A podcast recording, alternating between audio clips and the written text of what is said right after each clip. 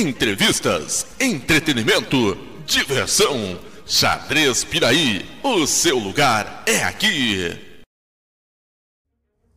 Com certeza, todo mundo que é do meio xadrístico e que gosta daquelas listas entre os melhores de todos os tempos, eu creio que seja unânime pelo menos alguns nomes, entre eles Mikhail Butchivnik, que, na minha modesta opinião, é dos poucos que a gente pode colocar na prateleira chamado de titãs do xadrez mundial.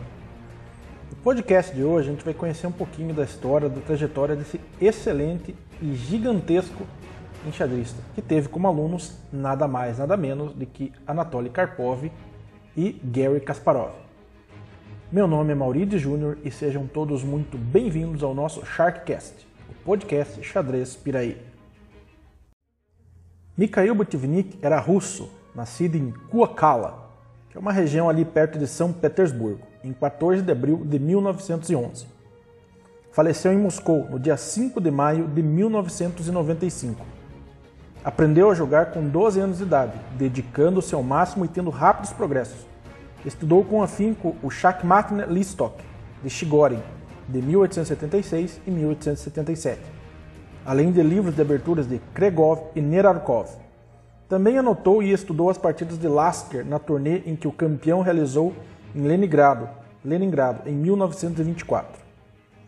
Por incrível que pareça, a sua mãe não dava muito apoio ao futuro campeão e certa vez ainda ironizou: o que pretende ser um capa blanca? Vejam que ironia, um dos primeiros feitos de Butivnik foi justamente ganhar uma partida de capa blanca em 1925 e uma simultânea contra 30 enxadristas em Leningrado, no dia da folga do torneio de Moscou. Reza a lenda de que após abandonar a partida, Capablanca comentou que ali estava um futuro campeão mundial. Uma baita profecia, né? Existe inclusive um filme sobre Capablanca em espanhol que você pode encontrar uh, no YouTube. Inclusive eu vou deixar o link na descrição desse podcast onde é mostrada essa simultânea. Alguns títulos aí do Botivnik campeão mundial entre 48 e 1963.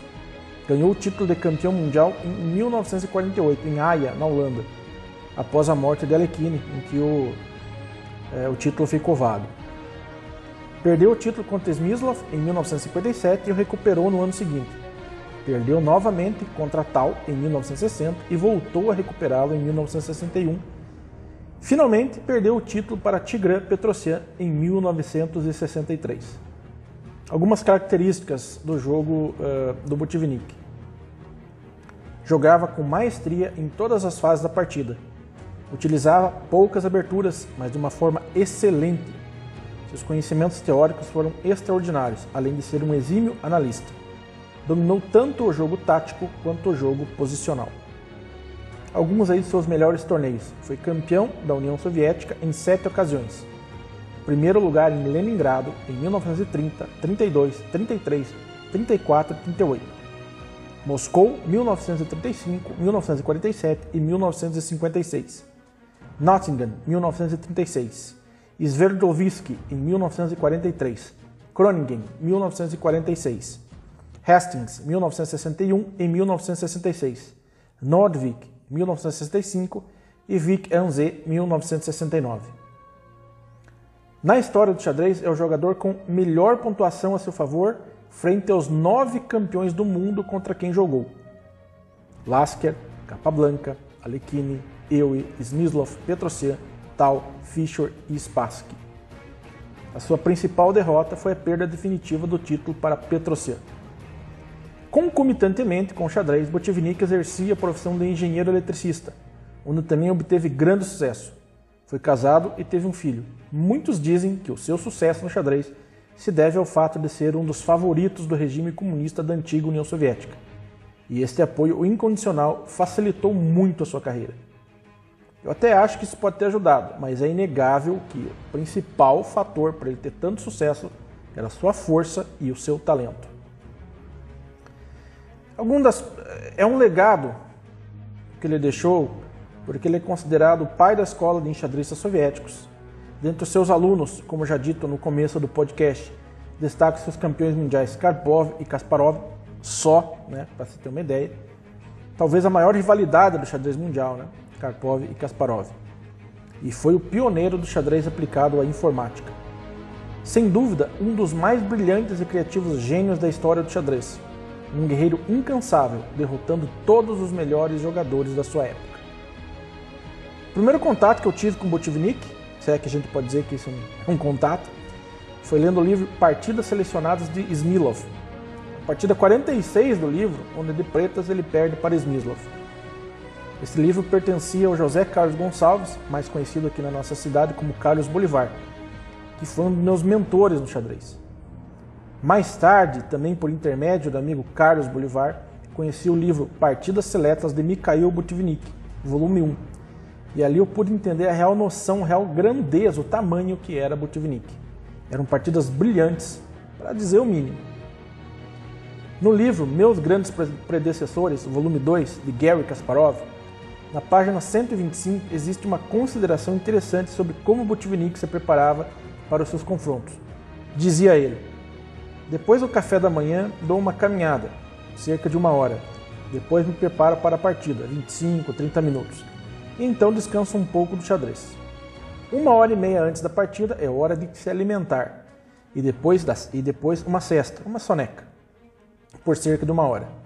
Descansar antes da partida traz muitos benefícios.